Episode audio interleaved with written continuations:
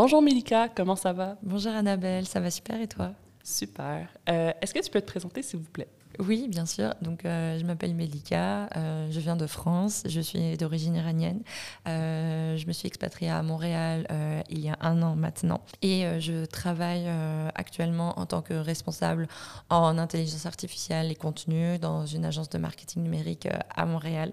Et toi, tu parles persan. C'est le sujet de notre podcast aujourd'hui. Est-ce que tu pourrais me dire où est parlée cette langue? Oui, alors euh, on est 300 euh, millions euh, de personnes dans le monde à parler le persan.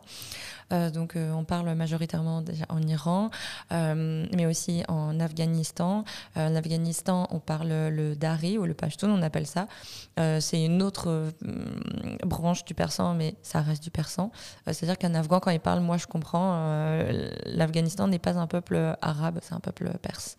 Et on parle aussi au Pakistan, on va parler l'ourdou. L'ourdou, c'est une autre branche encore du persan, euh, mais qui est dérivée euh, du persan. Là, on va plus en parler au Pakistan ou un petit peu en Inde. Euh, et aussi au Tadjikistan, où là, ils vont parler vraiment le persan d'origine.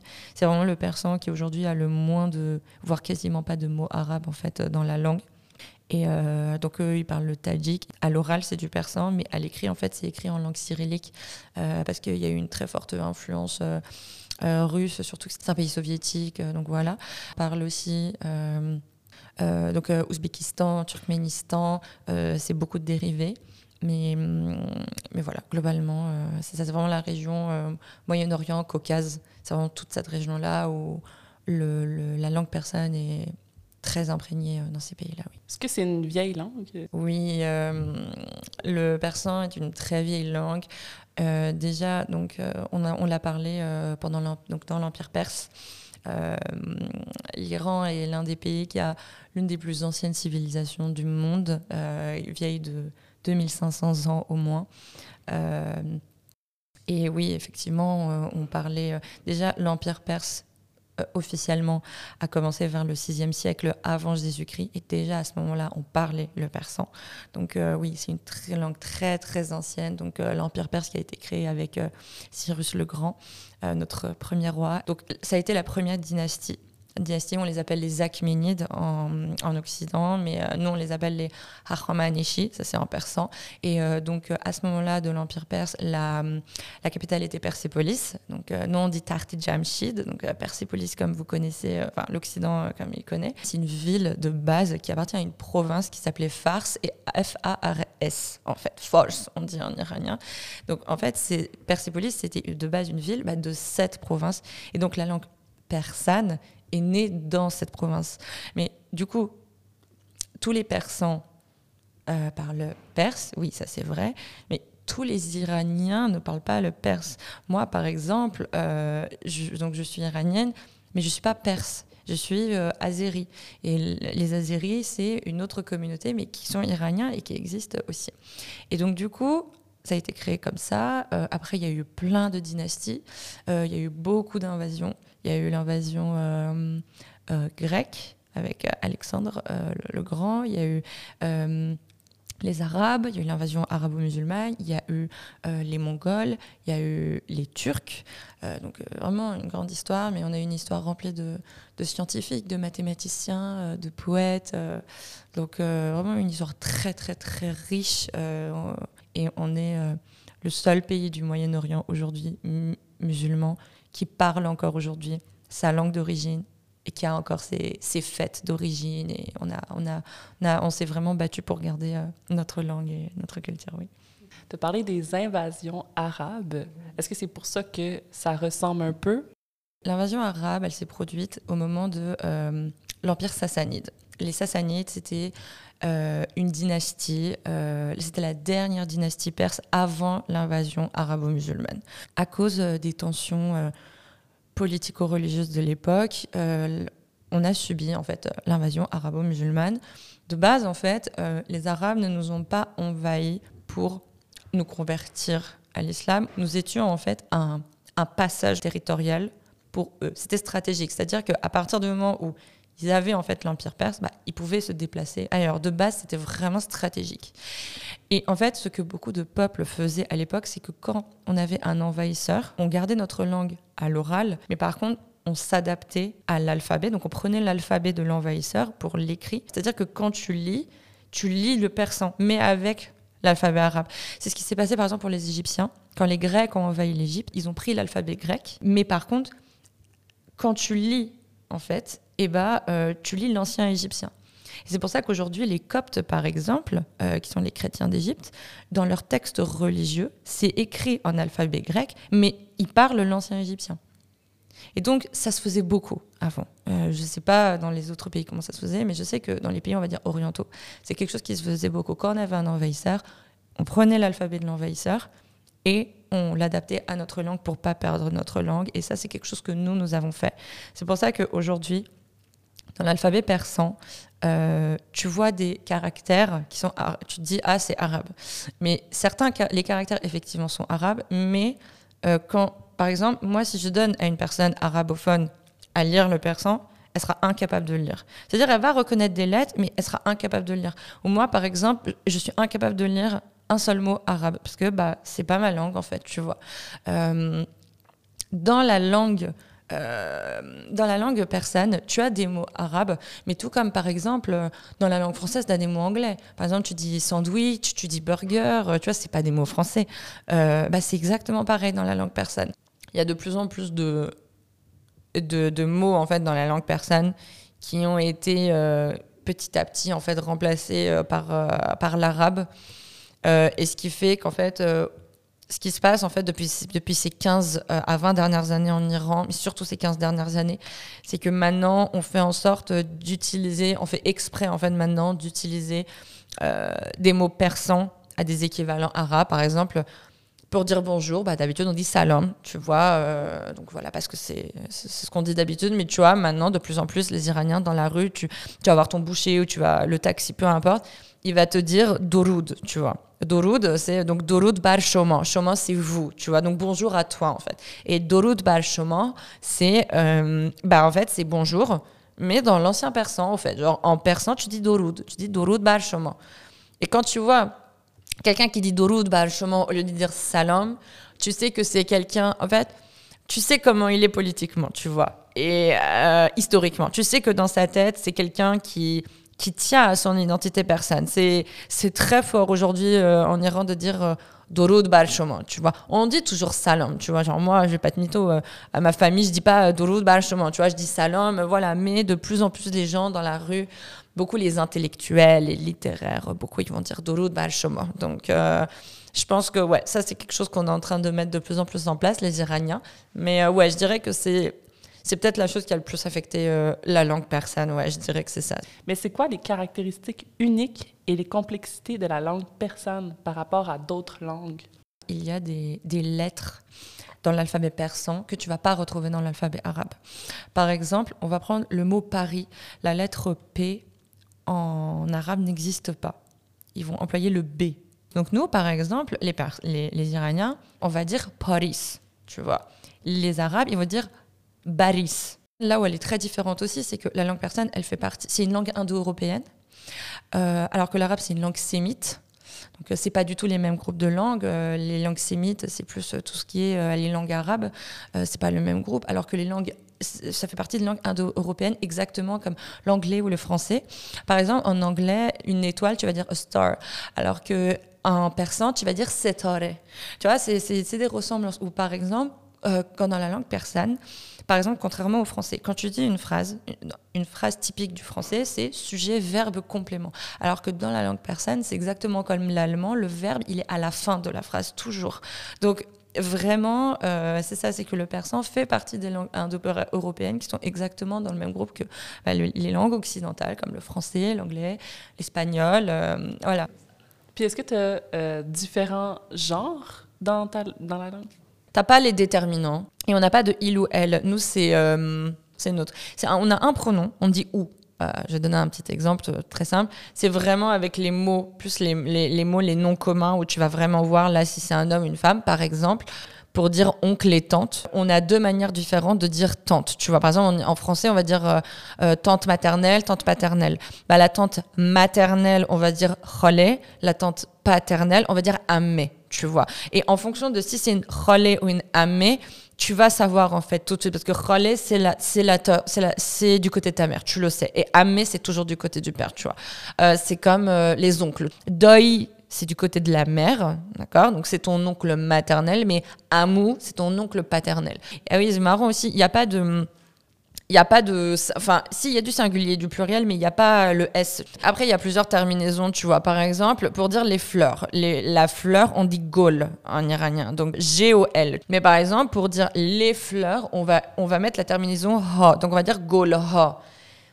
à l'écrit, écrit gol ha. À l'oral, on dit gola on enlève le he parce que c'est plus, facile, c'est plus rapide. Donc, on va mettre cette terminaison-là pour dire, on dit les, là, on dit les fleurs. Ou par exemple, l'hôpital, on dit Bimoreston. Les hôpitaux, on va, mettre Bimoreston ha. Tu vois, ou Bimoreston, ou Bimoreston Pour, à l'oral, pour que ça aille plus vite. Mais on va mettre cette petite terminaison ha pour dire que c'est le pluriel. Mais il n'y a pas de AUX de, de ENT. Non, non, non. On est, on est simple, les Iraniens, tu vois. Sur ça, euh, c'est ça. C'est, on est très simple. Tu me dis qu'on mettait les verbes à la fin. Oui. Euh, je me demande comment ils font pour savoir qu'est-ce qui va se passer à la fin sans avoir le verbe tout de suite. Oui, c'est, vrai que maintenant, quand tu poses la question, c'est assez drôle. Mais enfin, c'est vrai que c'est. Je comprends ta question, mais pour moi, en persan, c'est tellement je sais pas, c'est tellement évident, tu vois. Euh, il y a toujours une phrase que tous les Iraniens ont connaît, c'est euh, papa a donné le, a donné du pain, maman a donné de l'eau. Donc c'est tout simple. Donc on dit, donc maman c'est maman, papa c'est bobo. On dit, par exemple, je vais dire papa. Papa c'est bobo non. Donc non c'est le pain, c'est nan, comme en indien. D'ailleurs en indien on dit nan. Donc on dit bobo non dod. Dod c'est le verbe. Il, a, il donne le papa et il donne du pain. Papa, il a donné du pain. On dit baba nan dod. Donc, euh, papa, papa, pain, donné. En gros, c'est comme ça. On dit baba nan dod. Sinon, si on faisait comme la structure en français, on dirait baba dod non. Ça veut rien dire. Euh, nous, ça nous, veut strictement rien dire. Maman, ob dod. Ob, c'est l'eau. Pareil, maman, ob dod. Donc, le COD, il est toujours au milieu de la, enfin, il est au milieu, tu vois. Mais enfin, alors qu'en français, il est à la fin. Mais le verbe, nous, il est toujours à la fin. Toujours, toujours, toujours. En fait, c'est vraiment une manière différente de penser, en fait. Tu vois, même. C'est-à-dire que en français, je vais avoir une logique différente quand je vais parler. Et en, et en fait, en fait je, vais, je, vais, je vais switcher mon cerveau, tu vois. Quand je vais parler en persan, je sais que ça va être une logique différente, une, une, une manière de penser différente, une grammaire différente. Ça serait quoi les, les aspects les plus difficiles pour quelqu'un qui parle pas le persan qui voudrait apprendre le persan? Ce qui est très dur, je trouve, en persan, c'est l'orthographe, parce que pour un même son, tu peux avoir une, des lettres en fait écrites différemment. Par exemple, on a, euh, on a deux manières d'écrire le T, on a trois manières d'écrire le S, le son C.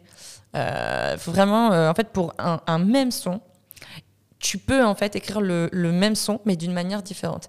Et il n'y a aucun moyen mémotechnique de savoir ou aucune règle, tu sais, pour savoir à quel moment est-ce qu'il faut que tu écrives, par exemple, le T de telle manière. Tu dois apprendre par cœur. Ça, pour moi, je pense que c'était la chose la plus difficile pendant mes cours de persan. Euh. C'est vraiment ça le plus dur. C'est-à-dire que si tu mets un point en moins ou en plus, ça peut être un son complètement différent. Par exemple, le, par exemple, le, le, le, B, par exemple, c'est une lettre comme ça, et tu mets un point en bas, tu vois. Si tu mets deux points en bas, donc tu rajoutes un point en plus, là, c'est un I. Tu vois?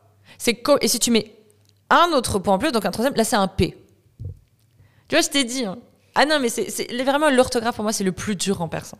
C'est horrible. C'est vraiment, c'est tu mets un point en plus ou en, trop, enfin en trop ou en moins, ça change complètement le son, etc. Mais c'est le seul truc qui est dur, je trouve. Est-ce que tu pourrais me nommer quelques auteurs ou poètes connus? Tous les Iraniens connaissent euh, les poèmes. Euh, principaux, vraiment généraux que tout le monde connaît et qui fait euh, la fierté du, peuple iranien. Mais euh, le niveau est vraiment très différent et parfois tu as des gens qui sont vraiment en fait... Et des fois, mes parents, je vois qu'ils ont du mal, tu vois, et ils demandent à d'autres personnes qui sont beaucoup plus spécialisées, qui vraiment vont, vont lire, en fait, euh, le poème, etc., et qui, vont, qui sont beaucoup plus spécialisées dans ça, parce que vraiment, le niveau entre le, la le, le, le, persan de la littérature persane est beaucoup plus élevé, beaucoup plus complexe et difficile que le persan que tu parles dans la vie de tous les jours. Il y a, en fait, il y, a un, il y a un gap entre les deux, un écart qui est euh, incroyable, quoi. Euh, alors nous, c'est un peu notre Bible, c'est euh, le livre des rois. Euh, on dit Shahnameh, le livre des rois de, de Ferdowsi. Ferdowsi, c'est vraiment notre, comment dire, c'est vraiment le poète persan qui s'est battu pour la langue persane. Lui, c'est vraiment le défendeur de la, de la langue persane. Tu vois, lui, vraiment, dans son œuvre, Shahnameh, donc le livre des rois, qui est planétairement euh, connu. Je ne connais pas un spécialiste euh, de la littérature vraiment qui ne connaît pas le livre des rois. Et euh, que si tu veux vraiment avoir une introduction à la littérature persane, il faut lire le livre des rois. Tous, tous les Iraniens, ils ont chez eux un exemplaire du livre des rois. Ma mère a un exemplaire du livre des rois. Mes grands-parents, mes, toutes mes tantes, toutes mes cousines, on a toutes, toutes dans toutes les familles iraniennes, les, les familles de toutes catégories sociales, de toute origine, de toute religion, on a tous le livre des rois. Donc ça, c'est vraiment, c'est notre Bible, tu vois. C'est, voilà, c'est vraiment lui qui s'est battu pour, euh, pour notre langue, pour la défendre. Et la particularité de ce livre, c'est que donc c'est un recueil de, poèmes et euh, il n'y a pas un seul mot arabe dans le livre des rois. Et c'était vraiment une manière pour, euh, pour faire d'aussi de, de créer en fait et de lire un recueil, de rédiger un recueil uniquement en persan et qu'on peut, qu'on peut lire. Et, et, voilà, donc ça, c'était vraiment euh, très, très important pour, euh, pour nous. Omar Khayyam aussi. Euh, il y a aussi Rumi. Je sais qu'en Occident, on dit Rumi. nous aussi, on dit Rumi, alors Molana. Il y a aussi il y a Saadi aussi. Saadi, il est un peu plus connu, il est très connu aussi en Occident parce que dans l'ONU, il y a écrit en fait un poème de Saadi euh, qui en fait euh, a parlé justement de l'importance des droits de l'homme, euh, qui disait, qui disait bani adam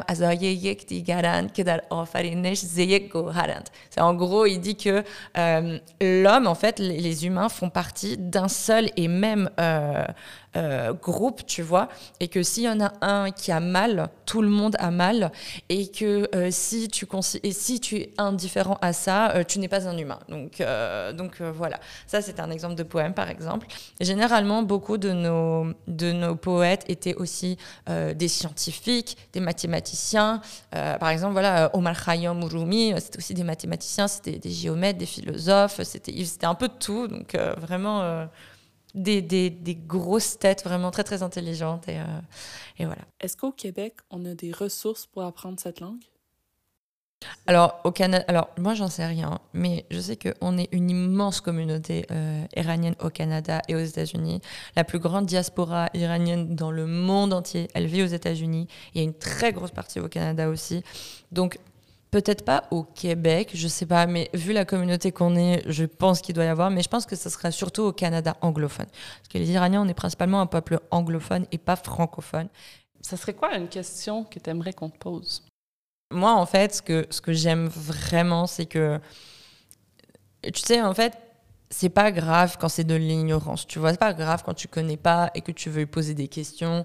Euh, là, il n'y a pas de problème. Moi, euh, ce qui me chagrine un petit peu, c'est quand euh, les gens ils vont évoquer des, des vérités qui sont complètement fausses et qui sont persuadés d'avoir raison et qui veulent même pas comprendre en fait. Donc là, c'est quelque chose qui, qui va m'énerver un petit peu parce que tu veux faire aucun effort en fait pour savoir ou, ou pour comprendre euh, un sujet que je maîtrise mieux que toi parce que c'est mon pays et que c'est mes origines. Donc, euh, donc voilà, mais généralement, en fait, plus les gens ils vont poser des questions sur euh, vraiment sur l'Iran, sur le persan, sur l'évolution de la langue, l'origine de la langue. plus ça me fait plaisir en fait. Donc, parce qu'au moins ils veulent savoir, ils veulent comprendre les gens. Donc oui, c'est ça qui me fait plaisir. Mais merci beaucoup d'avoir participé au podcast. Bah, merci à toi, ça m'a fait extrêmement plaisir. Merci beaucoup, Annabelle. Où est-ce qu'on peut te suivre sur les réseaux? Vous pouvez me suivre euh, sur LinkedIn principalement. Euh, je suis créatrice de contenu sur LinkedIn. J'ai mon compte euh, avec mon prénom, donc Melika et mon nom de famille, Descartes Gagnant. donc voilà, vous pouvez me trouver là. Euh, je partage beaucoup de contenu sur. Euh, euh, donc, j'optimise des profils sur LinkedIn pour entrepreneurs et salariés. donc, je propose ces services-là. Et en même temps, je parle beaucoup aussi d'intelligence artificielle. Alors, dernière chose, si les gens veulent en savoir plus sur la langue persane, par contre, et, et même l'histoire de l'Iran, il y a un, un avocat iranien qui s'appelle Maître Amir Aslani. Euh, donc Amir M, euh, donc A-M-I-R et Aslani comme ça se prononce A-S-L-A-N-I. Maître Amir Aslani, euh, c'est un avocat iranien au barreau de, de Paris. Qui a son cabinet là-bas. Lui, il est spécialisé à Paris, donc en droit international. Et lui, en fait, il a hum, rédigé de nombreux livres sur l'Iran. il a écrit un livre qui s'appelle De la Perse à l'Iran. Euh, c'est l'un de ses livres les plus connus et moi je l'avais acheté ce livre. J'adore ce qu'il écrit parce que il, en fait, il utilise des mots très simples en fait pour euh, parler de l'Iran parce qu'il veut vraiment. Euh, je pense que c'est quelque chose. c'est une mission qu'on a un peu tous, tous les Iraniens, tu vois. C'est que je pense qu'il y a trop de vérités mensongères qui ont été dites sur l'Iran et nous, on veut vraiment montrer en fait au monde que bah voilà il y a beaucoup de choses qui ont été dites sur notre pays qui sont fausses euh, et que nous sommes un grand pays avec euh, une belle langue une civilisation euh, incroyable digne des grands de ce monde et Amir Aslani maître Amir Aslani c'est quelque chose qui fait énormément et c'est des livres en fait qui sont en plus qui sont pas super chers tu peux les trouver sur Amazon euh, et vraiment, pour quelqu'un qui connaît absolument rien, euh, il, les a écrits en français, mais euh, ils sont aussi en anglais, etc. Donc en plus, comme on est au Québec, bah, tu peux l'acheter en français. donc vraiment, ne pas hésiter à acheter ses livres à lui et pour en savoir vraiment sur l'Iran. Je pense que c'est un, très bon début. ouais.